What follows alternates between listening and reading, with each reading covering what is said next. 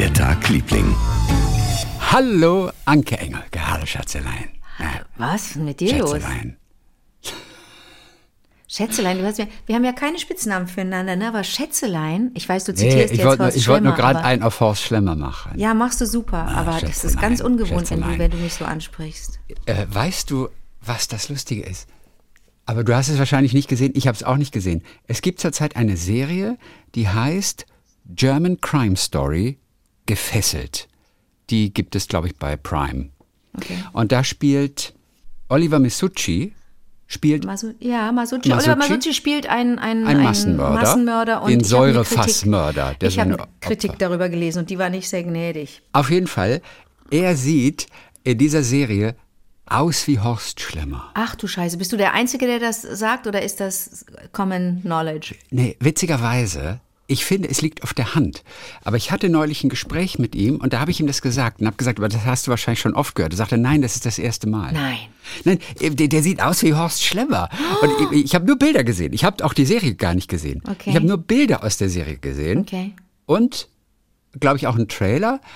Auf jeden Fall habe ich gleich gedacht, das ist Horst Schlemmer, das könnt ihr nicht machen, selbst wenn der so aussah. Aber, Schätzelein, das kann's ja wirklich, ja. Es war, war ja auch irgendwie eine geile Rolle, ne? Das war eine geile Rolle. Und äh, Harpe macht doch auch als Horst Schlemmer Werbung im Moment. Ich weiß jetzt nicht wofür. Ja, das stimmt. Ich weiß ja auch nicht mehr wofür, aber das ja. stimmt. Ja, ja, ja. Ja. So, schön, äh, dass wir wieder zusammen sind. Ich, ich freue mich immer, das ist ja schon wieder drei Mhm. Dir Tage vergehen ja so schnell. Du warst ja wieder in Berlin, ich war wieder unterwegs. Das gibt's ja gar nicht.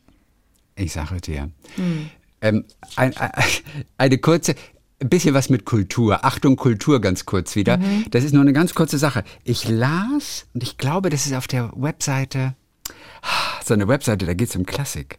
Ähm, mir fällt gerade der Name nicht ein. Äh, äh, äh, fällt mir gleich wieder ein. Auf jeden Fall. Dort hat geschrieben jemand, den du wahrscheinlich kennst.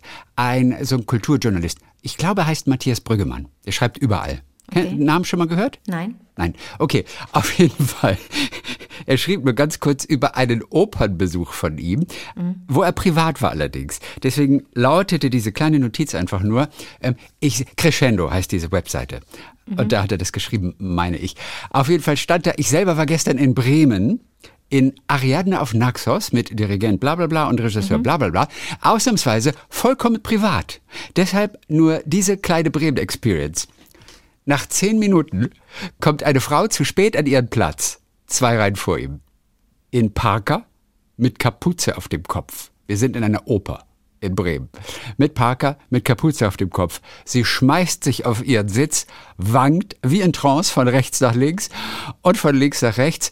Dann beginnt es in unseren Reihen langsam nach Hanfplantage zu riechen. Aber sagt er, hey, wahrscheinlich hatte sie mehr Spaß als wir bei dieser Aufführung, die mich ganz nebenbei das Wort Belanglosigkeitstheater erfinden ließ. Der schreibt sehr schön. Ich meine, ähm, den Namen kriege ich wahrscheinlich nicht richtig. Er heißt wahrscheinlich nicht Matthias Brüggemann.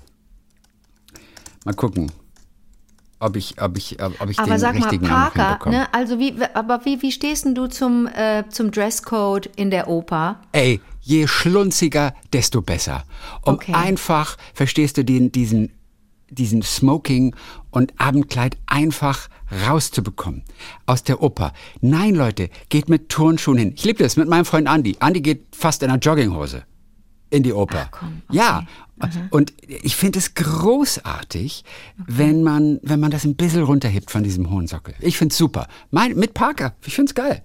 Nur wenn die, wenn die Hand riecht, ich hasse ja diesen Gestank, ich hasse ja diesen Geruch. Ja, meins äh, ist das wäre mir tierisch auf die Eier gegangen. Ui. Weil, äh, naja, okay, gut. Also das äh, war auf jeden Fall eine kleine Sache. Und er heißt Axel Brüggemann. Okay. Matthias Brüggemann war ein Kollege mal. Axel Brüggemann heißt dieser Kulturjournalist. Ja. Äh, Und er schreibt immer sehr amüsant und auch diese kleine Beobachtung aus Bremen. So, jo, das, äh, das mal kurz mal hier vorne weg. Erzähl mal, was hast du erlebt? Schönes? Was ist passiert während der letzten drei Tage? Ähm, also, äh, erstmal, Hm. äh, weil wir ja mitten im Karneval stecken. Ach Gott, du bist in Köln und du bist mitten im Karneval, das stimmt. Mitten im Karneval, aber ich ziehe mich ja da so immer so ein bisschen raus. Ne? Ich habe damit nichts, nichts zu tun. ja, ich Aber- glaube, anders könnten wir wahrscheinlich gar nicht befreundet sein auch. Ich. Ich finde das so toll an dir, dass Ja. du da nicht so drauf stehst. Ja, und wir können es uns auch heute mit niemandem verderben, weil alle, die jetzt so Karnevalsfreaks sind und auf uns schimpfen würden, die hören uns Die ja hören heute auch nicht nicht. zu, ne? Am Rosenmontag. Okay, Nein. pass auf. Ich musste einem, ich musste einem, einem Bekannten aus Georgien erklären, ähm, was das mit Karneval auf sich hat. Und der fragte mich konkret nach der Zahl 11. Ne? Er ha- habe so ein bisschen recherchiert und es gehe, die Saison gehe ja, oder Session, Saison, gehe ja los am 11., im 11. und so weiter. Ach so, Da stimmt. stand ich da, ne? 11.11.. Und ähm, mach immer so auf Kölnerin und meine Stadt und ich liebe Köln und so weiter und stand da und wusste es nicht. Ähm, und dann habe ich so ein bisschen rumgeeiert und wir haben auch mit, mit, noch mit anderen dann so ein bisschen gequatscht und da gab es mehrere Erklärversuche, aber den lustigsten, den war ich mir auf bis zum Schluss, weil der so absurd ist, aber da scheint wohl auch was dran zu sein. Äh, es hat, geht wohl zurück äh, in, in einige Jahrhunderte zurück, dass ein, ein, äh, äh, dass ein Karnevalsverein ge, ge, gegründet wurde oder jemand das als erstes so sich überlegte in Nordrhein-Westfalen irgendwo und das war an einem 11. November. So, damit geht's schon mal los. 1300 noch was oder so am 11. Mhm. Ja. November. Ist Dann- wahrscheinlich die echte Erklärung, aber auch die langweiligste. die langweiligste. Dann gibt es aber auch die Erklärung, dass es etwas zu tun hat damit, dass die Menschen mal ähm, äh, alle Regeln über Bord werfen wollen und alles, was man so an, an Verboten kennt oder an Geboten kennt, einfach mal ignorieren. Es gibt die zehn Gebote und da, ne, und die, Ja. die nehmen wir nicht ernst, wir machen unsere eigenen und die starten erst bei elf. So, vielleicht kommt die elf daher. Äh, dann gibt es noch die, ähm, die Theorie, dass es was mit der Bezahlung zu tun hat von LandarbeiterInnen früher, dass die, äh, das hatte was mit den Jahreszeiten zu tun. 11. Mindestlohn. gab's dann El- 11 Euro 11, Mindestlohn. 11 Euro. 11 D-Mark, 11, 11 D-Mark, damals 11, noch Pfennig. 11 Mhm, Mindestlohn. Goldtaler, 11 Taler, 11. Ähm, und da gab's war am 11. Zahltag. Also die 11 ähm, taucht immer wieder auf, aber die interessanteste These war, oder, oder, ja, Theorie war, dass es was mit der, ähm, ähm, mit den Franzosen, die hier auch im Rheinland waren. 1700, wann? Noch was? Revolution 17, 98 1789. Ja, 89, das konnte man sich das so 89, gut merken. Genau. So. 89. Ähm, und jetzt kommt auch ein, Merk, ein Merkding, wenn uns irgendwelche PubertistInnen zuhören, die sich in Geschichte schwer tun und, und das alles ganz ätzend finden. Und davon gibt es ja ganz, ganz viele, gerade, gerade während der Pubertät ähm, gibt es ja die Gruppe, die Bock hat auf Lernen und die Gruppe, die keinen Bock hat auf Lernen. So. Ähm, es gibt die These, dass die Franzosen äh, hier ihren, ihren, äh, ihren, ihren, drei, ihren Dreisatz äh, ja auch ähm, ein bisschen hinterlassen haben. Egalité, Liberté, Fraternité, abgekürzt E ELF. GLF. ELF, Egalité, EL. Liberté, Freda Fraternité. so, und das ist ja auch so lustig, Ja. dass, dass, dass ich weiß es noch aus dem Geschichtsunterricht, dass da so ein paar Eumel saßen, die sich das nicht merken konnten. Legali, ela- elamité, legagé, Liberté. Kann man sich super merken anhand der elf. Egalité, Liberté, Fraternité. Gleichheit, Freiheit Verstehe. und äh, Brüderlichkeit. Geil. Kann da, hat das was mit dem äh, mit, mit unserer, Ja, aber, mit unserer aber, aber, Obsession aber, mit aber der Karneval verrückt sein Karneval? und Franzosen. Aber Weiß wo ich sind nicht, die Franzosen? Die, Entschuldigung, die Franzosen haben zum Beispiel in Köln sehr, viel, sehr viele Spuren hinterlassen. Vielleicht hat es Ja, dann, aber Karnevalspuren meine ich. Na, das ernste Spuren, kaputte Häuser und so, das ist schon klar. Aber wo haben die Franzosen irgendwas Karnevaleskes hinterlassen? Und Das dann ist ich auch auch nur die nicht. Freude am Feiern wäre. Ich habe es jetzt nicht recherchiert, ich habe es einfach mal bei, bei, bei, bei so einem Schnack unter FreundInnen gelassen und dachte so, ah, danke, dass ihr mir versucht zu helfen, aber was soll ich jetzt dem, dem, dem, dem Typen sagen? Ich habe einfach nur gesagt, dass die Kölner ein bisschen spinnen. Und das fand Aber er ich finde es auch gut, weil Egalité, Liberté, Fraternité, das passt ja zum Karneval. Also das ist ja auch Karneval. eigentlich schon, ne? Eigentlich schon. Vielleicht haben die das dann übernommen und sich gesagt, ach komm, ein Karneval ist doch scheiße, ja, dritte Jahr, wir sind alle gleich, wir sind alle frei. Weg mit den Freiheit für die Titten, weg mit dem BH, Fraternité, bist mein Bruder. Aber echt, vielleicht kommt der Karneval auch aus Frankreich und dann haben die Deutschen das einfach nachgemacht und dann haben die Franzosen gesagt, Pö, dann nicht mehr, sollen sie doch machen, ist doch sowieso Kacke, sollen sie es doch selber machen. Nein, es wird jetzt, also, also die, die sich auskennen mit dem Karneval, die werden genau wissen, warum das alles so ist und wo das startete und so weiter. Das ist ja alles auch wahnsinnig Und da konntest du keinen fragen bei dir in der Nachbarschaft, ja? Ich hab, Also, ich hab, nee. Ich, habe, ich kenne nicht einen Menschen, also meine Schwester steht für ihr Leben gern auf der Bühne an Karneval, äh, aber die würde mir das auch nicht, aber die ist in Rheinland-Pfalz, die wird mir das auch nicht erklären können äh, und die ist auch keine Historikerin. Äh, aber ansonsten äh, wirklich nehmen alle Reis aus während der Karnevalstage, die, die, ich, die ich wirklich näher kenne. Alle? Ja, Alle, das, das, das war ganz gut. das sind ganz schön viele. So, okay, ich erzähle dir jetzt was. Du Okay. denkst doch wohl nicht, dass wir die Einzigen sind, die regelmäßig telefonieren und sich austauschen, weil sie sonst, äh, weil sie sonst, weil sie sich an- nacheinander sehen. Das glaubst Nee. du doch wohl nicht, dass wir die Einzigen nee, sind. nee, kann ich mir auch nicht vorstellen. Wir haben ganz prominente Nachäffer. Weißt du wen? Oh, wen? Pat Hackett und Andy Warhol. Gut, Wer ist jetzt ein paar, ist, ein paar, Wer ist Pat Hackett? ist jetzt ein paar Jahrzehnte zurück. Du hast recht. Es ist völlig dein Einwand und deine, ja, dein Stirnrunzeln. Nein, Ein Stirnrunzeln, das man hören jetzt- konnte. Du, nein, ich habe das jetzt erst, das hat mir jetzt erst jemand erzählt und dann habe ich mal nachgelesen. Aber wer ist denn Pat Hackett? Pat Hackett, Pat äh, Hackett. ist 1968 zur, ähm, zur Factory von Andy Warhol gekommen, ne, in New York und hat erst da einfach nur so, so Schreibtischarbeiten gemacht für den. Und die hat für den Factory, so, das war sein Atelier im Prinzip, wo er gearbeitet hat. Sie Ah, war aber relativ schnell auch ähm, involviert ähm, in der Herstellung von Interview, dem Magazin, das Andy Warhol verantwortet hat. Ne? Ähm, und dass er übrigens, wenn er so durch die Stadt ging, auch verteilt. Er hatte immer ein paar Exemplare dabei. Er ging da mit seinen Hunden Gassi ähm, vormittags. Er hatte so einen, so einen ganz krassen Tagesablauf. Der war sehr, sehr strikt. Ähm, ähm, und er hatte immer ein paar Ausgaben vom Interview dabei und hat die verschenkt.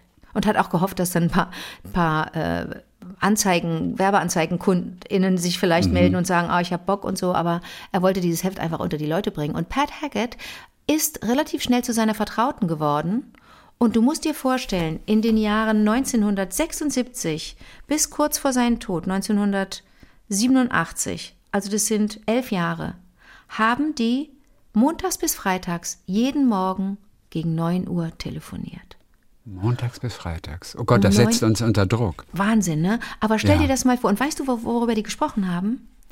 Er war ein totaler Controletti und der war, es gab mal zwischendurch die, äh, die Frage, hat er das aus, äh, hat er das gemacht, weil er so Schiss vor der Steuer hatte? Nein, nein, nein. Es wurde auch sehr viel Privates besprochen. Aber natürlich war sie auch buchhalterisch unterwegs und hat alles mitgeschrieben. Der hat ja Quittungen Buchhalterisch gesagt. finde ich auch super. Gibt es das Wort? Nein, das ist deine eigene persönliche. Betonung. Ja. Weil, da bin ich ja froh. Ich dachte gerade, gibt es Nö, das? gibt's Buchhalterisch. Wollte ich grad mal so Buchhalterisch. raushauen. Okay, So. ja, ja, ist, ist lustig. Der Gefällt hat alle, der hat jede kleinste Quitte, der hat sich alles quittieren lassen. Jedes Trinkgeld hat er sich quittieren lassen. Andy Warhol Hm. hatte, glaube ich, einen Igel in der Tasche, wie man so schön sagt. Ein Igel in der Tasche. Ja. Wie Das- lustig. Ich weiß das Habe über, ich noch nie gehört. Ich weiß das über einen Prominenten, aber ich darf den Namen nicht sagen. Aber ich schreibe ihn dir auf den Zettel, warte. ah, ein Igel in der Tasche. Ja. Ich schreibe dir das hier, guck mal hier. Ich schreibe dir das auf. Oh, zwei Leute weiß ich, zwei Prominente, Ein- Achtung. Und du musst, Achtung, ich halte es dir in die Kamera. Tasche. Aha, interessant. Ist das nicht interessant? Alle Ja. beide. Den einen kenne ich relativ gut und Also, den anderen kenne ich und die nur. haben auch einen Igel in der Die haben Tasche. Igel in der Tasche. Das heißt, wenn die in die Tasche greifen, um vielleicht ähm, jemandem Geld zu geben, Geld zu leihen, äh, jemandem, der auf der Straße vielleicht um Mhm. Geld bittet oder im Restaurant, dann ist da ein Igel drin und dann ziehen sie ganz schnell die Hand wieder aus der Tasche und geben nichts. Und geben nichts. Und sind knauserig. Okay. Also es sind da zwei Prominente, die das aber auch von sich selber behaupten, dass sie Igel in der Tasche haben. Ja. Oder, nein, oder sagst nein, du nein, das nein, über no, diese. Person? Nein, also bei dem ersten, den ich dir eben gezeigt habe, Ja. ähm, weiß ich das, kann ich das nicht sagen. Und beim zweiten, ich glaube, der hält sich für sehr großzügig. Und ich will dir mal was sagen. Ich habe dir vor Ja, ungefähr aber wie kommst du, aber, aber, aber du, du kennst den Begriff von diesen Personen. Ich, es hat mir ein anderer prominenter Kollege wiederum mal gesagt, nee, der und der, der hat doch einen Igel in der Tasche. Und ich so, äh, Okay, was hat der? Das waren die, das Da waren die beiden, die wir jetzt leider nicht nennen können. Also gut. Ja, aber ich, ich, ähm, ich werde das in meinem Testament, ich werde das testamentarisch f- festhalten, Ja. dass du das dann irgendwann sagst, weil es wirklich super Prominente sind. So, pass auf. Ey, Aber- kurz, kurz, kurz, ich habe kurz Ja. Gott gedacht, äh, äh, du wirst es in einer Autobiografie vielleicht später so, irgendwann mal machen. Aber du wirst nie eine schreiben, oder? Eine Ich Autobiografie. glaube nicht, weißt du nein, warum? Äh, weißt du warum? Weil, übrigens, diese, wo guckst du hin? Störe ich? Nein, ich guckte nur gerade, ich- deswegen komme ich nur drauf, weil du bist in einem Buch erwähnt, das ich letzte Woche gelesen habe, und zwar als Beispiel für eine Veganerin. Auch die Schauspielerin Anke Engelke, Ralf Möller, hat dich in seinem veganen Kochbuch erwähnt. Das glaube ich nicht. Ralf Möller Ja. ist eine sehr freundliche, äh, ein sehr Als freundlicher Mensch. prominente, als prominente Veganerin hat er dich zitiert. Auch Ist die Schauspielerin Anke Engelke ist Veganerin. Du, ich sag dir was, der war bei Anke Late Night und der war wahnsinnig freundlich. Er ist ein Ja, ja, höflicher, Ralf, der ist höflicher cool. Mensch. Also Ja, da gibt's ja gar nichts. Typ. Nein, pass So. auf, du weißt ja, vor ungefähr zwei Jahren oder es, Nee, ich glaube, einmal im Jahr spreche ich mit dir über Andy Warhol. Ich habe so eine, hab so eine, irgendwie so eine Vielleicht aber auch zehnmal. Das kann auch sein. Kann auch sein. Dabei finde ich seine Kunst gar nicht durchgehend gut. Ich gehe ja in jede beknackte Andy Warhol-Ausstellung rein, ja, und habe ja wie gesagt auch Kinder- und Jugendführungen gemacht in der in dieser ähm, Ménage à Trois-Ausstellung, in der auch Andy Warhol-Sachen hingen, wo ich den Pubertisten da irgendwie vermitteln musste, das ist echt coole Kunst. Und die so, äh, und habe ich gesagt, äh, der ist angeschossen worden. Was geil, angeschossen. Ja, so, stimmt. dann fanden sie ihn erst interessant. Bescheuert. Ey. Ähm, diese diese Aufzeichnungen, ne, die die Pat Hackett gemacht hat, jeden Morgen von Montags bis Freitag, elf Jahre bis Freitag, elf Jahre la lang, die hat sie anschließend getippt und abgeheftet. Und das war im Grunde auch für die Steuer, weil Andy Warhol immer gesagt hat, ich will für die Steuererklärung auch alles ganz transparent haben. Und daraus sind die, die, die Andy Warhol Diaries geworden. Es gibt wohl auch eine Serie seit letztem Jahr über, über diese Andy Warhol Diaries, denn ich will dir mal sagen, da ist so heißer Scheiß drin. Es ging ja nicht nur darum, was für Geld er ausgegeben hatte. Am Montag wurde natürlich das Wochenende abge, abgehakt. Ne? Und sie hat in dem Interview gesagt, It was a very organized unrolling of the day before. Also er hat wirklich ganz pedantisch einfach nur gesagt, was er am Tag zuvor alles gemacht hat. Und dann, weißt du, dann haben sie nicht direkt angefangen zu plaudern und zu plappern. Nee, dann haben sie erstmal ein bisschen Fernsehen miteinander geschaut. Also sie am, am, in ihrem, in ihrer Butze und er bei sich und haben erstmal allerlei Nachrichtensendungen geguckt und dann I Love Lucy. Was für eine schöne Tradition. Und ähm, da ist ja deine, Witzig. deine Ex, äh, hat doch in der Verfilmung von, von der I Love Lucy Tante, Nicole. ja, Nicole hat Ja, die doch Nicole. gespielt. Ähm, so, und dann musst du dir vorstellen, dass die beiden vorm Fernseher sitzen, miteinander quatschen parallel und dann Mhm. wurde mitgeschrieben und dann ging es um alles, Chrissy, um alles. Da ging es um seine Affären, um Sex, ganz explizit, um seine Ängste. AIDS war Thema. Ähm, es ging um die heißen Disco-Nächte im, Im, St- äh, Im Studio 54. so, und da muss ich einen kleinen Schlenker machen, Chrissy. Mir ist nämlich Ja. aufgefallen, ich habe in den 25 Jahren, die ich bei Fred Kellner gesungen habe, ähm, Le Freak Ja, eure von Chic. Mhm. Ja, so. Ich habe ganz viele Texte falsch gesungen.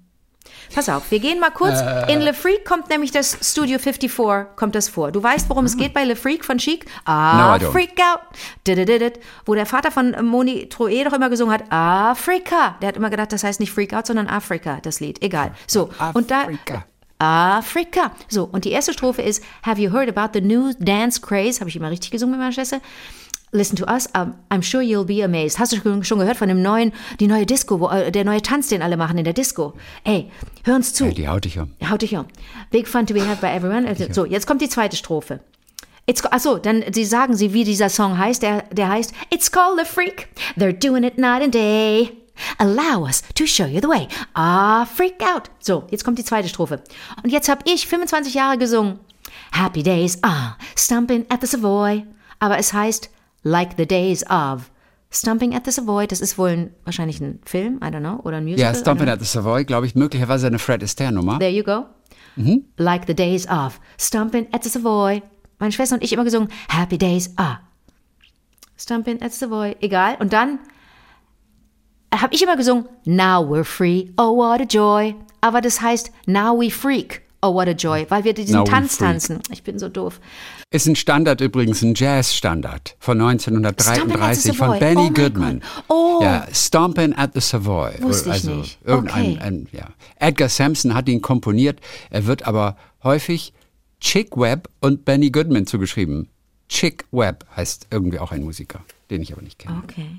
Okay, jawohl. Aber das musst du dir vorstellen, dass, dass, die, dass die miteinander gesprochen haben und er auch ausgepackt hat. Ja, der hat natürlich gesagt, du, ich war am Wochenende im 54 und ich war da mit Liza Minnelli, ich war mit Bianca Jagger äh, da, ich war mit, ähm, mit dem Designer Halston da, mit dem er eine enge Beziehung hatte. Und das ist the Savoy? Das ist Stompin' at the Savoy. Kenn ich. Du, du, du, du, du, du. Das ist Stomping at the Savoy. Ja. Du, du, du, du, Benny du, du. Goodman. Oh mein Gott. Du, du, du, du, du, du. Ach, ist das schön. Du, du, du. Das ist Benny Goodman and his orchestra. Ladies and singen. gentlemen, Benny Goodman and his orchestra. Äh, Something at the Savoy. Wie soll man das denn singen? Da, da. Soll man nicht mitsingen? Okay, Ja. gut. Nee, ich glaube, da ist kein Gesang dabei. Aber das wollte ich dir nur noch sagen, dass die, dass Ich lasse ein bisschen laufen. Lass dann nebenbei. laufen. Das ist eine Aber ganz erzähl geiler, weiter. ein geiler Vibe. Erzähl weiter. So. Wobei du eigentlich natürlich was Fetzigeres spielen müsstest, wenn wir über Andy Warhol und das 54 sprechen, weißt du? Wir könnten auch ein Buch rausbringen, ehrlich gesagt, mit Geschichten, die wir sozusagen zusammentragen, aber auch natürlich mit den tollen Geschichten der Lieblinge da draußen. Ja. Plus ein paar hübsche Grafiken zwischendrin, also auch grafisch einfach nett gemacht. Und Ah. könnten dann, man kann ja mit Büchern heutzutage kein Geld verdienen, Ja. aber könnten zumindest aus dem Erlös, das könnten wir dann für einen guten Zweck spenden. Aber wer würde das denn kaufen? Das fragt Ein paar mich. Lieblinge. Ja, es kommt auf den Verlag. Es kommt auf den Verlag drauf an. Du, vielleicht, vielleicht ist das so ein Buch mh, mit Geschichten, nach denen sich Menschen gut fühlen einfach, wo sie sich inspiriert fühlen. Früher gab es doch aus Amerika immer sowas wie Hühnersuppe für die Seele, irgendwie Chicken Ja, Soup for the Chicken Soup Soul. the Das war doch so eine Reihe mit lauter schönen Geschichten, Ja. die ich nie gelesen habe, aber ich weiß, dass es sie gab. Und davon gab es unzählige Bände. Ja, dann lass mich doch mal was zusammenstellen, dann können wir das nächste Woche rausbringen. Nicht ganz. Aber nächstes Jahr. Ah, Ja, du, aber Ja. ähm, äh, ne, also ich werde regelmäßig gefragt, ob ich nicht ein Buch schreiben wolle, ob ich nicht meine Biografie, ob äh, und dann werden auch Ghostwriter angeboten und so. Das ist immer ein bisschen, das irritiert mich eigentlich immer so ein bisschen. Ich habe aber, ich habe für dich, wenn du das mal machen wolltest, ja, ich habe ich hab die Ghostwriterin für dich, die das Nämlich? macht. Und die macht alles. Die schreibt Romane unter dem Namen Lea Blumenthal zum Beispiel, Lisa Bitzer. Also, und sie ist eine, die einfach schreiben kann. Die gibt auch Schreibworkshops und sowas. Und die kann einfach schreiben. Die ist super lustig und schreibt richtig gut. Und die kann dir Kitschromane schreiben, die kann dir aber auch ein juristisches Sachbuch schreiben. Eine Auftragsschreiberin. Ja, die kann das alles. Sag mal ganz Wenn kurz. du eine, eine Ghostwriterin brauchst, die ist die richtige. Won't happen, won't happen. Jetzt ganz kurz mal I eben. know it won't happen, but Won't she's the happen. right one. But if it happens, she's the right one. Wie, war, wie, wie läuft denn dein Tag, Liebling? Erstens, aber zweitens, wichtiger, Ja. wa warum hast du ein Buch von Ralf Möller gelesen? Weil ich mit Ralf Möller gesprochen habe für, für meinen Talk am Okay. Sonntagvormittag. Und, und, und, und, und, und, und, du hast das echt ganz gelesen, du bist so fleißig und so Nein, gewissenhaft. ich hab, das so. ist nur eine Einleitung. Oh, und da, da, da war der Name drin. Das Buch besteht vor allem aus Rezepten, aus veganen Rezepten. Nein. Ja, klar, Vegan Gladiators heißt es. Er ist doch, er ist doch vegan. Also, und das finde ich das Sympathische an ihm. Er ist nicht einer von diesen militanten Veganern, weißt du, sondern er ist ein 80% Veganer. Er ist zu 80% vegan und wenn er ab und zu mal ein Stück Fleisch essen möchte, dann isst er ein Stück Fleisch oder auch ein Fisch. Aber meistens lebt er vegan. Seit vielen Jahren schon. Genauso wie Orny auch und Sly, seine, seine dicken Kumpel. Ralf Möller geht ja jeden Morgen also wenn er in Los Angeles ist, da lebt er ja die meiste Zeit. Äh, zwischendurch jetzt auch mal bei seiner Mutter in Recklinghausen, weil der Vater letztes Jahr gestorben war. Deswegen ist er auch öfter mal hier. Aber meistens ist er in Los Angeles. Und jeden Morgen geht er vorm Frühstück noch, weil er sagt, ich habe noch die Kalorien vom, vom Abend vorher, ich muss nichts frühstücken, geht er in die Muckibude, meistens, mit Arnie zusammen. Nein. Also jeden Morgen sind Arnie und Ralph sind Sind die zusammen. gleich alt? Sind, nein, Arnie ist viel älter. Ich wollte glaube, der ist wahrscheinlich 10, 15 Jahre Die können älter. doch gar nicht, die, die, die können doch gar nicht die gleichen Übungen machen, oder? Machen und machen nur Ja, zusammen. da- natürlich können die das. Ich glaube schon. Auf jeden Fall, die gehen, die gehen jeden Morgen, gehen sie zusammen einfach ins Fitnessstudio und dann gehen sie nach Hause und dann wird gefrühstückt. Manchmal gehen sie auch auf dem Fahrrad oder, oder gehen auf ihre, auf ihre Bikes und fahren dann 100 Kilometer mit dem Motorrad den Highway runter. Auch das kann mal passieren. Dann machen sie halt da ein bisschen Sport. Aber, aber, aber dieses Bild ist einfach so schön, dass die beiden tatsächlich, weil das sind einfach Buddies, jeden Morgen zusammen im, im Studio abhängen und dann anderthalb Stunden lang, was weiß ich, bisschen pumpen und so. Aber ich finde es so lustig. Ja, Ralf Möller, ist ein guter Typ. So, erzähl Gladiator. bitte. Gladiator. Wie war es in Berlin? Nee, erzähl So, irgendwas. äh, Berlin. Ähm, das Lustige war, also ich war in Berlin die Woche und war abends in der Oper. Yes. Und irgendwie, wo auch immer, und ich kenne ja jetzt nicht so viele Leute in Berlin, aber immer treffe ich irgendjemanden. weißt du, irgendwie eine Regisseurin, mit der ich dann zwei Wochen vorher ein Interview gemacht habe.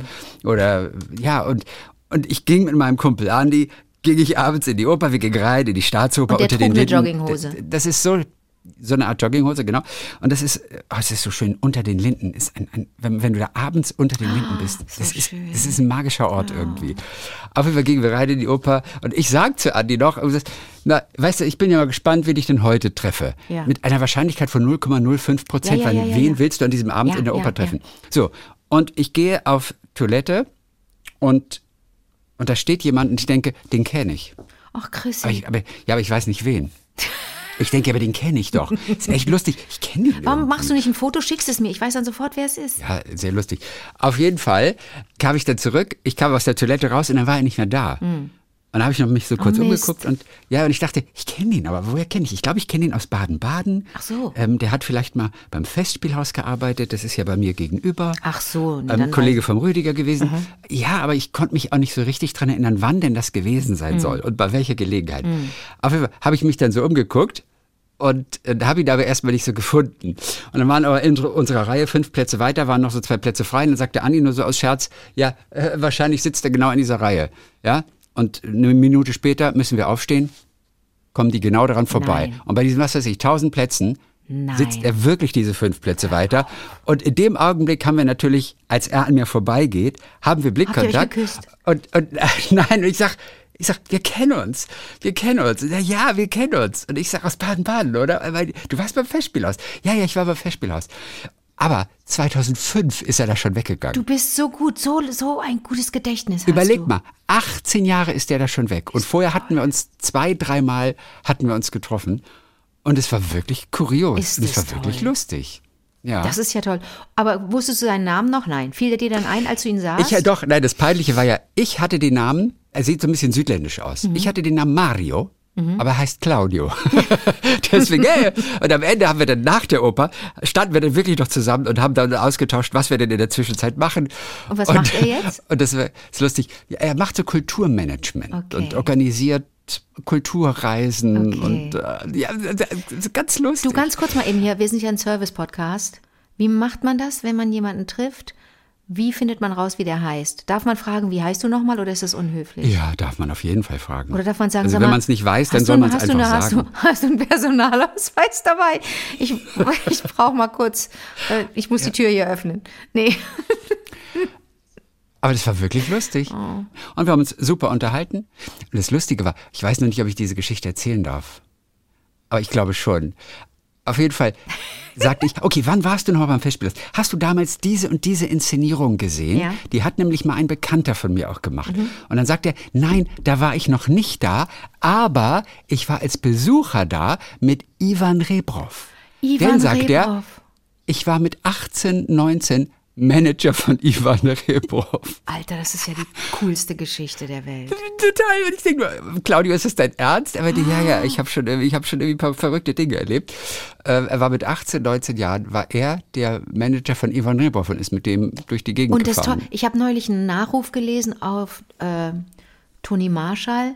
Ein, Ja. ein wirklich einen sehr, sehr interessanten und ähm, gut geschriebenen Nachruf. Und da ging es unter anderem darum, dass in der Hitparade alle so ihre Rolle gespielt haben. Weißt du, Rex Gildo Mhm. musste so ein bisschen, musste so ein bisschen, äh, weiß ich nicht, so ein bisschen Feuer da reinbringen in den Laden. Cindy und Bert Ja, waren das perfekte bisschen Paar. Fiesta Mexicana. Ja, so. Fiesta, Roberto Blanco war die gute Fiesta Laune. Mexicana. Toni Marshall war der, war auch so ein Humper-Humper, gute Laune-Mann. Bisschen volkstümlich, ja. Ivan Reprov war der Russe. Möp. Nein, der hieß ja Hans-Peter Dingeldong und kam aus er war auch Berlin-Zehlendorf oder ja, so, ne? Genau, es war ein Deutscher, ja. Ivan Rebov, einfach nur sein Künstlername. Und er hat ja mit Kalinka, hat er, hat, glaube ich, seinen das großen? Hitparadenhit, auch Ja. Ivan Rebov. Und der war halt regelmäßiger Besucher auch des Festspielhauses. Ist es toll. Ähm, aber auch wirklich jetzt, glaube ich, die letzten 30, Baden-Baden? 30 Jahre.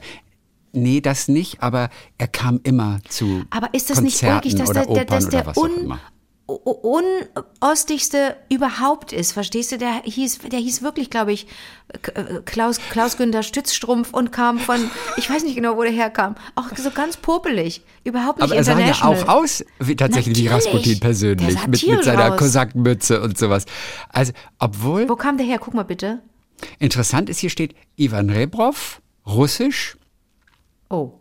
Ivan Pavlovich Rebrov. Scheiße, wir Russisch, aber eigentlich heißt er Hans-Rolf Rippert, in Berlin-Spandau geboren und gestorben in Frankfurt am Main. Oh, okay, warte mal, wie hieß der? Hans? Hans-Rolf Rippert? Das ist Hans-Rolf aber, Rippert? das klappt, das, das ist, das ist aber, Hans Rolf kenne ich als Kombi nicht. Hans Rolf ist so ein bisschen, Hans-Rolf humpelt so Hans-Rolf bisschen. Rippert. Okay. Klingt aber sehr musikalisch. Hans-Rolf Rippert. Und, aber ich finde es lustig, dass er offensichtlich auch in Russland Okay. sich als Russe verkauft hat. Nein. Denn hier steht, Nein. sein eigentlicher Name war Ivan Pavlovich Rebrov.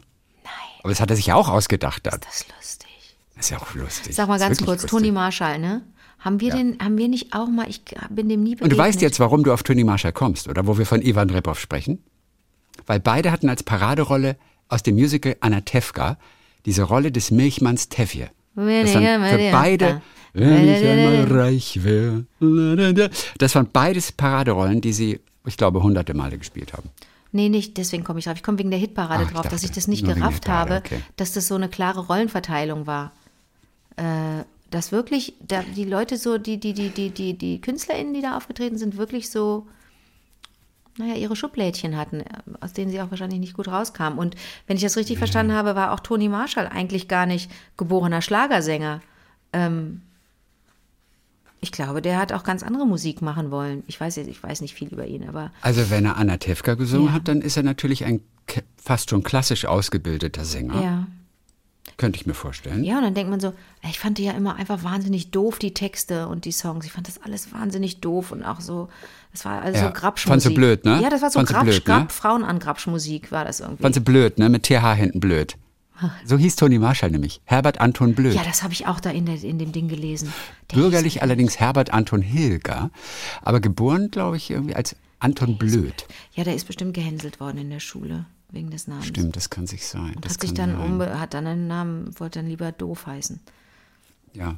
Hat er auf jeden Fall Musik studiert und hat ähm, das Examen bestanden als Opernsänger du, der an der Karlsruher Opernsänger, Musikhochschule. Genau. Der ist Opernsänger, genau, das hatte ich auch gelesen. Und der, Ja. und der hat, äh, äh, ja, wer weiß, dann ist er da irgendwie in diese Schublade geraten. Bumm.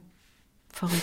Ich, ja, aber, aber es war auch dafür eine aufregende Zeit, der deutsche Schlager. Ja, das stimmt. Damals in den 70er Absolut, Jahren, absolut, meinetwegen noch absolut, 80er Jahre. Das ist total aufregende Zeit. Pass auf, Ja. ich erinnere mich an unser Lieblingsspiel in der Kantine, wenn wir behauptet haben, da sei jemand reingekommen. Irgendein Prominenter. Und dann habe ich gesagt, Ja. oh, Chrissy, nicht umdrehen. Da hinten kommt Nicht und dann irgendein Name. Da kam irgendein Name. Und dann sa Ja, kam ist nur jemand. Marshall. Äh, Gut, der hätte es wirklich sein So, können, nee, wir weil der mal- in Baden-Baden gewohnt Natürlich, hat. Auch. und wir hatten aber mal die Roberto Blanco-Situation. Ich habe ja dann Ja. auch immer, wir haben dann immer geguckt, ob, ob diese Person irgendjemandem ähnlich sieht. Und da kam dann irgendein SWR-Mitarbeiter, damals noch SWF-Mitarbeiter vorbei und der sah vielleicht ein bisschen entfernt aus wie. Und dann habe ich einmal, glaube ich, war meine Superpointe, der nicht umdrehen, da kommt Roberto Blanco und es war wirklich Roberto Blanco. Weiß ich noch. Und ich glaube, dass wir auch einmal Toni Marshall gesehen haben und du die Pointe gemacht hast mit Toni Marshall. Ach so, echt? Möglich ist es natürlich, Ja. weil unsere Kantine ja direkt neben den Fernsehstudios des SWR oder auch damals davor SWF waren. Mhm. Das heißt, wer eine Fernsehaufzeichnung gerade machte, ist auch vielleicht kurz mal in die Kantine rübergekommen. Also Mhm. das war durchaus möglich. Ja, wir sind sehr, sehr, sehr kulturell unterwegs heute. Das nervt, ähm, ne? ich, mit, ich mit meiner, ach nee, ich kann vorher noch kurz was anderes erzählen. Und zwar, Also ich, hab habe doch Buch vorne das gelesen, mit dem, ich habe doch vorne Karneval erzählt, das war doch ein bisschen ja, blöde. du hast völlig recht. Ich habe, ich lese gerade ein Buch. Es ist eines der schönsten Bücher der letzten Zeit. Oh mein Gott, Tage Chris. mit Martha heißt es. Bin aber noch mittendrin. Ja. Auf jeden Fall lese ich, wie, wie der Hauptdarsteller. Martin äh, Kordic heißt er. ist sein zweiter Roman. Er ist Lektor beim Hansa Verlag in München und hat im Fischer Verlag äh, seinen zweiten Roman rausgebracht. Ende letzten Jahres, glaube ich. Und das ist Jahre mit Martha ist eine besondere Liebesgeschichte. Auf jeden Fall, der Hauptdarsteller, auf jeden Fall, von dem er da erzählt, der klaut ein Fahrrad. Er klaut ein Fahrrad, stellt sich nachher raus von einem sehr lockeren Uni-Professor, der so eine Art Popstar ist. Und von dem hat er dieses Rad geklaut. Ein Tag später wird mein Rad geklaut. Ach, Chrissy. Mein E-Bike gestern. Scheiße. Gestern Nacht ist mein so E-Bike geklaut worden. Und zwar aus der Tiefgarage. Abgeschlossen zwischen den Autos in der Tiefgarage. Äh, man kann es auch nirgendwo festketten, außer du nimmst es mit ins Haus. das tut mir so leid. Ja, sind auf jeden Fall zwei Räder. Das Mountainbike von der Nachbarin neben uns und mein E-Bike aus der Garage. Alles abgeschlossen. Aus der Garage, aus der Tiefgarage, die immer zu ist. Ist da eine Überwachungskamera? Nee. Natürlich. nee, nee, nee, sowas nicht. Naja. Oh Auf Christi, jeden das tut mir aber Äh, leid. Da ist also jemand mit einem, mit so einem, mit so irgendwie mit so einem Pickup oder mit so einem größeren Bus. Naja, die, die nehmen das Fahrrad, also nehmen das Fahrrad natürlich schon einfach hoch. Es ist ja nirgendwo festgekettet in der Tiefgarage. Es ist einfach rein. nur in sich abgeschlossen, Ja, ja, Rahmen und Reifen zusammen mit so einem Spiralschloss. Ja. Und heute Morgen rief die Nachbarin an. Du sag mal, unser Mountainbike ist geklaut worden aus der Garage. Wie ist es denn? Sind eure Räder denn noch da? Ähm, denn ich habe die nicht gesehen. Und ich nur, okay, warte mal kurz, ich gehe mal kurz Oh in die nein, Garage. Chrissy. Und dann gehe ich rein und mein Fahrrad, also mein, mein E-Bike ist, ist tatsächlich weg. Sie ist geklaut. Zahlt das die Versicherung? Das muss ich heute noch rausfinden. Ja. Es ist die Frage. Das ist schwierig. Wenn dir ein Rad irgendwo so in einem öffentlichen Raum geklaut wird, Mhm. dann greift eine Hausratsversicherung oft in der Regel nicht. Wenn dir das Rad in deinen eigenen vier Wänden, in deinem eigenen Keller geklaut wird, dann greift die. Mhm. Ansonsten brauchst du eine extra Fahrradversicherung. Die Frage ist, was ist jetzt eine Tiefgarage? Das ist natürlich jetzt nicht so Oh, unser Privatraum. defi- definiere das ist Privatraum. das ist abgeschlossener Bereich, der natürlich auch zum Haus gehört, aber ja, es ist was anderes, als wenn in dein Haus eingebrochen wird und aus deinem Keller das Rad geklaut wird. Naja, auf jeden Fall, das mal Serendipity auf die, auf die negative Art und Weise. Ich lese von dem Fahrraddiebstahl Nein. und einen Tag später bin ich selber Opfer. Aber meine ganz kurze kleine Ja, Geschichte, bitte. das sind nur ein paar Sätze von einer Sängerin, die ich letzten Mittwoch in Berlin in der Oper gehört habe. Das ist eine, eine lettische Sopransängerin, die heißt Elina Garanca, eine wahnsinnig tolle Stimme. Und dazu ist sie auch noch eine, eine tolle Darstellerin, eine tolle Schauspielerin, wie ja auch Anna Netrebko. Okay, gut. Aber alle, die sich nicht für Musik interessieren, hier hört es auch schon wieder auf. So, und ich habe nur ein kleines Interview gelesen mit ihr, so, so Frage-Antwort-Bogen. Und da waren ein paar hübsche Sätze dabei. Zum Beispiel gleich der allererste Satz. Was inspiriert Sie? Und dann ist ihre Antwort, die Natur hat bisher noch nie versagt. Und den finde ich gut, den Satz. Die Natur hat bisher noch nie versagt. Als Inspiration. Als was auch immer. Nun könnte man sagen, was ist mit Tsunamis, was ist mit Erdbeben? Also Ah, ähm, ist das Versagen oder nicht? Aber ich fand den Satz total schön. Die Natur hat bisher noch nie versagt. So, wobei, äh, beziehungsweise wann werden sie schwach? Bei schwarzer Schokolade sagt sie, alles über 85 Prozent. Und ich folge dem bitteren Glücksgefühl nach. Bababam. Ihr größtes Talent? Fragezeichen. Ich glaube schon, dass mein größtes Talent ist, dass ich singen kann. Aber hey, ich baue auch die größten Tomaten in der Region an. Fand ich- ganz süß. Das Credo ihres Lebens, was man sät, das wird man ernten, ist ein guter Satz, ist ein der ist richtig, richtig guter Satz. Das, was du anderen tust, es kommt irgendwann, also auch Gutes, kommt irgendwann zu dir zurück. Da, was man sät, das wird man ernten, das ist richtig gut. Ihr Lieblingstier, meine Katze, meine Carmen, die hat die Carmen benannt nach der Natürlich. Oper. Ja, gibt es einen Sehnsuchtsort, das alte Haus meiner Großeltern und fast jeder lettische Wald. Fand ich auch ganz interessant und habe mich gefragt, was macht einen, ich habe es nicht recherchiert bisher, was macht einen lettischen Wald aus? Fast jeder lettische Wald. und warum Die fast? ja besonders also kennt sie aussehen. auch einen Wald, der richtig ätzend ist, weil es da irgendwie... ja, wahrscheinlich schon. Ne? Was, was kann, welchen Wald wird sie nicht Ja. mögen, welchen lettischen? Ja, fast, fast jeder lettische Wald. So, dann kuriose Orte, an denen Sie musiziert oder geübt haben. Sie auf einer Weide inmitten einer Kuhherde und einigen recht spektakulären spanischen Grotten. Das sind so schöne Orte. So, jetzt kommen wir zu der süßen Mini-Geschichte, die ich dir erzählen wollte. Womit haben Sie Ihr erstes Geld verdient? Es war im Opernhaus in Meiningen für eine Reihe von Beethoven-Konzerten. Ich wurde mit einem Scheck über 9000 Mark bezahlt, rammte ihn stolz ein und löste ihn nie ein. Nein. Das finde ich der Hammer. Da bist du, da verdienst du richtiges Geld plötzlich als Sängerin und du holst dir das Geld nicht. Die hat den Scheck einfach nur eingerahmt Und haben die nicht, und hat ihn haben, nie haben die in eingelöst. Dann nie irgendwann, nicht, nicht irgendwann gefragt und gesagt, dass sie haben das Geld immer noch nicht abgebucht? Ach, ich glaube, ich glaube, so als Geldgeber, als Scheckausgeber ist das Über- doch nicht dein Bier. Freust du dich da einfach nur Ach 9000 so. Euro gespart. So, mhm. aber, aber ist das nicht lustig? Und ich finde 9000 Mark, das ist ja Das ist richtig, echt, ich habe richtig gerade viel schon, als du die Geld. Zahlen nanntest, habe ich schon gedacht, uiuiui. Oder, weißt du, und es ist ja jetzt nicht so, dass sie damals dann schon die Riesengagen Ja, hatte, die sie ja. heute als Weltstar hat. Aber, aber ich fand's echt kurios. Ja. Auch irgendwie total schön, Ja, dass ihr das so viel bedeutet hat, dass das Geld nur nebensächlich war. das stimmt. Ich Das finde stimmt. es schön. So, dann auch, was haben Sie neben Schlüssel und Handy immer dabei? Und Sie? Meinen Zehn-Jahres-Kalender und Ohrenstöpsel. Zehn Zehn Jahre? Jahreskalender. Opernsänger müssen ja Jahre im Voraus planen, weil die Jahre im Voraus Wahnsinn. gebucht werden. Manchmal drei, vier, fünf Jahre im Voraus werden die gebucht. Aber einen Zehn-Jahreskalender, die trägt da möglicherweise jetzt schon irgendwas ein für 2030. Sag mal ganz kurz, du kennst ja ein paar ähm, Opernsänger*innen, ne?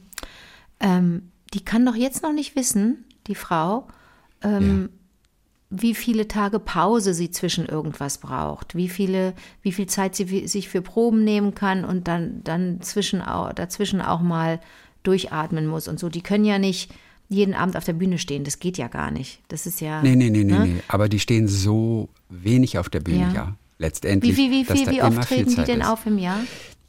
Ich weiß es nicht, vielleicht 30 Mal. Okay. Also es ist nur eine Vermutung. So richtig wissen tue ich es nicht, aber äh, jetzt vielleicht im Januar. Mhm. Ich glaube, sie stand dreimal in Wien auf der Bühne vielleicht und dreimal in Berlin. Mhm. Das sind sechs für den Januar. Mhm sechs Tage für den Januar. Das ist schon vielleicht viel. Das ist viel. Vielleicht noch der ein oder andere Liederabend. Also möglicherweise ist das auch viel, aber äh, schwer zu sagen. Okay, denn aber die weiß jetzt schon, was sie in vier Jahren macht. Das ist auch das Risiko für Opernhäuser manchmal, weil du gar nicht mehr weißt, wenn denn der Termin kommt, ob dieser Sänger, diese Sängerin, die du da gebucht hast vor vier Jahren, ob die aktuell gut bei Stimme sind oder ob die abgebaut haben. Deswegen äh, fällt man da manchmal auch mit auf die Nase. Stimmt, manchmal. was ist, wenn du, genau, stimmt, was, was ist, ja, das stimmt. Ja, aber ist Wenn halt es nicht mehr so fluppt. Wenn es nicht mehr so ja, fluppt. Kann immer mal passieren, dass die Stimme plötzlich angegriffen ist. Naja. So, und dann noch Ihre Strategie für kurzfristige Entspannung. Mhm. Sie stricken oder bügeln. Ich weiß, sagt sie. Aber es funktioniert jedes Mal. Super. Ich liebe das auch. Ich liebe beides. Ich habe Bügeln unter dem Aspekt der Entspannung habe ich das noch nie betrachtet. Ich finde es eher stressig und stricken kann ich nicht so gut. Ah, das ist, ey, das ist, äh, ey, das ist, das, das ja. ist so dermaßen entspannt. Das kann man sich gar nicht vorstellen. Das ist wirklich toll. Und jetzt kommt noch eine, eine interessante Antwort, bei der ich nicht so ganz schlau werde daraus. Welcher Urlaubstyp sind Sie? Strandschläfer, Berg- und Talaktivist oder Kulturreisender? Mhm. Dann sagt sie Gartenaktivistin und Rekonstruktionsfanatikerin. Rekonstruktionsfanatik. Das muss ich und, mal rekonstruieren. Ja. Ah, Rekonstruktionsfanatikerin. Ist die so eine Drei-Fragezeichen-Tante und löst, löst privat irgendwelche Fälle? Glaube ich nicht. Ehrlich gesagt, was man, meine ich, unter Rekonstruktion oft versteht, das, nee, das stimmt gar nicht. Das heißt, wenn man so Schlachten nachstellt, weißt du, in, in Waterloo, in Waterloo in Belgien, ja. treffen sie sich einmal im Jahr und dann wird von der Society da, Napoleonischen Society, Société oder so, wird dann diese Schlacht von damals 1815 so nachgestellt mit Kostümen und, und Kanonen und so weiter. Aber ich weiß nicht, ob man das als Rekonstruktion bezeichnet mhm. oder nur Re Reenactment mhm. oder ich weiß auch nicht. Also du hast da auch keine, keine Assoziation. Ich, weiß nicht, was das Rekonstruktionsfanatikerin. Ich weiß auch nicht, was das ist. Und vor allem, was meint Elina Garancha? Rekonstruktion. Also die wirst du doch irgendwann bestimmt auch, die wirst du doch auch irgendwann mal treffen. Dann musst du die das fragen. Ich glaube nicht. Aber die hat doch gar keine Zeit für mich. Ach so. Nein, Helena Garancha. Müsste ich schon, müsste ich, müsste ich hinten im Hintereingang warten, natürlich. Aber Rekonstruktion äh, Rekonstruktion ist der Vorgang des neuerlichen Erstellens oder Nachvollziehens von etwas mehr oder weniger nicht mehr existierendem oder Unbekannten. Ah. Beispielsweise eines verloren gegangenen Werkes der Musik, Literatur oder so, Kunst, da eines zerstörten Gebäudes, eines Tathergangs oder eines Datenbestandes. Also das mit der Schlacht fällt dann tatsächlich unter Umständen ja. unter den Begriff Rekonstruktion. Aber was meinen Sie? Hm. dass sie irgendwelche Literaturwerke, irgendwelche Musik rekonstruiert. Oh, wir werden es heute nicht rausfinden. Ich fand es auf jeden Fall eine interessante Antwort, weil sie das ja als Urlaub macht. Mhm. Das verbindet sie ja mit Urlaub. Du sag okay. mal, sollen wir mal kurz die Geschichte noch von Ariadne auf Naxos erzählen? Das ist die tollste Geschichte, finde ich. Diese ganzen griechischen Geschichten finde ich ja immer. So geil immer ein bisschen schwierig. Ehrlich? Aber die ist, das ist ja schnell. Ein bisschen so kompliziert Nein, das ist ganz schnell erklärt. Langweilig. Das ist ganz schnell erklärt. Er, er, erklärt also, pass auf. Schluss. Theseus, ja, war der Sohn von Aegeus, dem, dem, dem, dem athenischen König. Das musst du nur wissen. Ja. Es gab ein böses Monster auf Kreta, in so einer Höhle, in so einem Labyrinth. Ein Minotaurus. Und dem musste, damit er nicht alles zerstört, dem mussten Opfer gebracht werden. Immer, ich glaube, einmal im Jahr äh, sieben sieben Jünglinge und sieben, sieben ah, Mädchen. Ja, sieben, ja. sieben Jungs, sieben Mädchen. Ganz, ganz schlimm, ne? Ganz, ganz schlimm. Und dann hat der, der ähm, Theseus gesagt, pass auf, Papa, ich, ich, ich, ich, ich, ich mache den, ich, ich töte den, ich töte das Monster. Und dann sagte ja, er, ja. okay, dann segel mal los und ähm, äh, ich wünsche dir viel Glück. Mein Junge, mein Junge, mein Junge, weißt du was? Äh, ähm, wenn, äh, wie, wie, wie finde ich denn raus, ich habe kein Handy, wie finde ich denn raus, dass du überlebt hast und dass das, das Monster dich nicht gegessen hat? Da sagt er, ich schicke meine Flotte zurück, wenn du eine weiße Flagge auf meinem, äh, oder ein weißes Segel siehst auf meinem Schiff, ne, dann ähm, ist, der, ist das, der Minotaurus tot, bei Schwarz, äh, dann hat's nicht geklappt und dann bin ich tot. Ne? So. Dann ist der nach, dann ist der nach, dann ist der losgefahren, der Theseus, mit dem Schiff, Richtung Kreta zu dem Monster und hat da die Tochter von dem dortigen König, von dem Minos, äh, kennengelernt, die Ariadne, und fand die saugeil. Und die haben sich sofort ineinander verliebt und dann haben sie einen Plan ausgeheckt, wie sie denn das Monster da besiegen könnten. Und dann hatte sie die super, ich glaube, sie hatte die super Idee. Die Ariadne hat gesagt, hier, ich stricke gerade einen Winterpulli, nimm mir dieses Wollknäuel und geh da rein und so findest du dich in dem Labyrinth zurecht. Ne? Wenn du den falschen Weg gelaufen bist, gehst du einfach okay, mit dem okay. Knäuel wieder zurück und nimmst den nächsten Weg. Hat er geschafft? Hat er das Monster getötet? Super. Happy End, ne? Und ähm, du redest wie auf dem Schulhof. Hat er geschafft? Hat er Monster getötet? das klingt so ein bisschen wie ja. Fuck you Goethe. Hat er geschafft? Ja, äh, äh, und, ja. Dann, und dann ist er, dann, dann sind die, dann äh, sind die, sind die abgehauen. Ähm, und äh, ähm, dann haben sie kurz Halt gemacht äh, auf Naxos und, äh, und da ist die Ariadne eingeschlafen. Und äh, jetzt weiß ich nicht mehr genau. Dann ist und und dann ist er, hat er sie da verlassen? Auf jeden Fall hat er das vergessen mit dem weißen und dem schwarzen Segel. Und ähm, deswegen ist das ist äh, äh, deswegen ist das mit dem, ist das Boot äh, nicht mit einem weißen Segel zurückgekehrt. Und der Vater hat gedacht oh Gott mein Theseus ist tot. Oh Gott oh Gott oh Gott. Und war so war so traurig dass er sich ins Meer gestürzt hat. Und ähm, wie heißt dieses Meer in das er sich gestürzt hat? Der Vater Aegeus? Das Ägidische Meer. Das die Ägäis genau. Ach die Ägäis natürlich. So warum hat der warum hat er die Ariadne auf Naxos liegen lassen? Die ist er ja eingeschlafen und er ist wieder weg Warum? Der hat die doch geliebt. Also es ist wie mit Flug verpasst, einfach so. Ja, aber die waren oh ja, die, die waren ja total Manche Leute werden auch an der Autobahnraststätte einfach auch vergessen. Aber die waren ja ganz das happy miteinander. Passieren. Die waren ja total happy. Ja. Aber das ist Ariadne auf Naxos. Und die Oper hast du gesehen, da hat die tolle Frau gesungen. Ich habe die nicht gesehen. Nein, ich habe gesehen Sanson et des Lilas. Ariadne auf Naxos war das, was Axel Brüggemann ganz am Anfang, was ich erzählt habe. Der hat es in Bremen gesehen. Das war Ariadne. Ich ah, habe Sanson okay. et des Lilas gesehen. In, in, Samson in, in Delilah. Was ist denn da nochmal die Geschichte? Oh Gott, da ist ein abgetrennter Kopf dabei, ne? Da ist auch ein abgetrennter Kopf dabei. Ja, ja, er, er ist der Anführer dieses einen Volkes und ähm, sie wollen ihn irgendwie dran kriegen, weil er zu den Aufständischen zählt mhm. und er hat aber diese übermenschlichen Kräfte und ähm, die, das Geheimnis seiner Kräfte liegt in seinen Locken, in seiner Lockenpracht, dieser Samson. Und die Laila schmeißt sich jetzt an ihn ran und will ihm das Geheimnis entlocken, warum er diese Kräfte mhm. hat. Und irgendwann so kriegt sie es hin. Aber sie muss echt hart arbeiten und in irgendeiner kleinen Situation, sind glaube ich gerade beim Sex haben und so weiter und da und da entlockt sie ihm dieses Geheimnis und schneidet ihm von hinten, denn auch sie wollte sich von vornherein an ihm rächen und schneidet ihm die Locken ab und dann ist seine Kraft weg. So. Und dann soll er hingerichtet werden. Ja. Und in dem Augenblick gibt der liebe Gott ihm seine Kräfte wieder zurück. und er bringt den ganzen Tempel zum Einstürzen. Ey, Samson.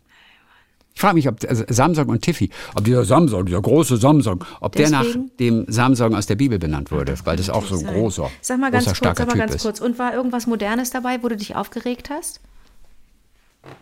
Nee, aber ich kann dir noch kurz was erzählen. Ja. Nee, nee, es war, war, es war einfach ganz rund, es war einfach alles nur schön, es war der perfekte Opernabend. Und aber so eine komm, schöne Idee, ich, ich habe nochmal neulich über, entschuldige, äh, ich habe nochmal neulich darüber nachgedacht, wie sehr du dich gefreut hast, darüber, dass ich in der Oper diese, in dieser einen schönen Inszenierung da in München gesehen habe, dass der Tod dargestellt wurde, indem die, indem die ja. Protagonistin in, äh, äh, mit Hilfe ihrer Freundin in einen roten Schlafsack gesteckt wurde, im Stehen und den Reißverschluss im Stehen zugemacht hat. Und damit wussten wir, aha, ja. tot. Ja, das ist wirklich ganz toll. Blut. Pass auf, und zu dieser Inszenierung, die du da in München neulich ja. gesehen hast, denn wir haben vorletzte Woche haben wir darüber ja. gesprochen. Und ich will auch gar nicht bis Donnerstag warten, denn Timo Mühlbau aus Karlsruhe ist großer Opernfan und hat auch diese Inszenierung gesehen. Genau, und er will doch eine kleine Geschichte beisteuern zu dieser Inszenierung, äh, äh, die ja nochmal, wie hieß? Wie hieß die offiziell, der Titel? Die hieß Dido. Dido ähm, und Aeneas? Und, Dido und Aeneas? Ja, Dido und Aeneas. Mhm. Und Oder? davor noch so ein Slash irgendwas. Naja, es waren ja, es, war, es bestand ja aus drei Teilen. Das war ja die Kombination von, Ja. von Barock und von, von atonaler Musik, ne? Also Ja, äh, ja. Purcell und, und Schönberg und dann noch Hip-Hop. So, pass auf. Tivo schreibt, ich war am Wochenende in der gleichen großartigen Inszenierung und es ist etwas äh, ziemlich Lustiges passiert. Und zwar bestand der Abend ja nur, zur Auffrischung nochmal, aus einer Barockoper von Purcell, dann ein Interlude mit elektronischer Musik, zu dem Breakdancer getanzt haben und danach noch eine kurze Oper von Schönberg. Als die Breakdance-Einlage vorbei war und das Orchester gerade anfangen wollte, für den Schönberg zu stimmen, brüllte ein Mann aus dem ersten Rang lauthals, so ein Müll! In die Stille. Nach einigen empörten Gegenrufen aus dem Publikum und einem solidarischen Nein. Zwischenapplaus für die Tänzer beruhigten sich alle wieder. Als dann die Schönberg-Oper losging, wurde als Teil der Inszenierung, bevor die eigentliche Musik einsetzte, die Stimme eines Psychotherapeuten eingespielt, Ja. der zu der Hauptperson der Oper sprach. Und der erste Satz, der aus den Lautsprechern kam, war, Maybe we could start by working on your expectations. Dieser Satz passte so gut als direkte Antwort auf den empörten Mann, dass das Publikum laut zu lachen und zu klatschen Wie begann. schön. Das war, wie ihr sagen würdet, ein richtig kleiner Serendipity-Moment, da der Mann für sein, wie ich finde, auch unmögliches Verhalten die Antwort direkt von der Inszenierung selbst bekam. Das hat Timo uns geschrieben. Toll, Mensch, super, Timo, oder? Danke. Das ist ja, das ist ja aber, Ja, das ist ja mega. ein Moment. So ein Müll. Sehr lustige Situation auf jeden Fall. hier. Ja. Dann hören wir uns am Donnerstag alle wieder.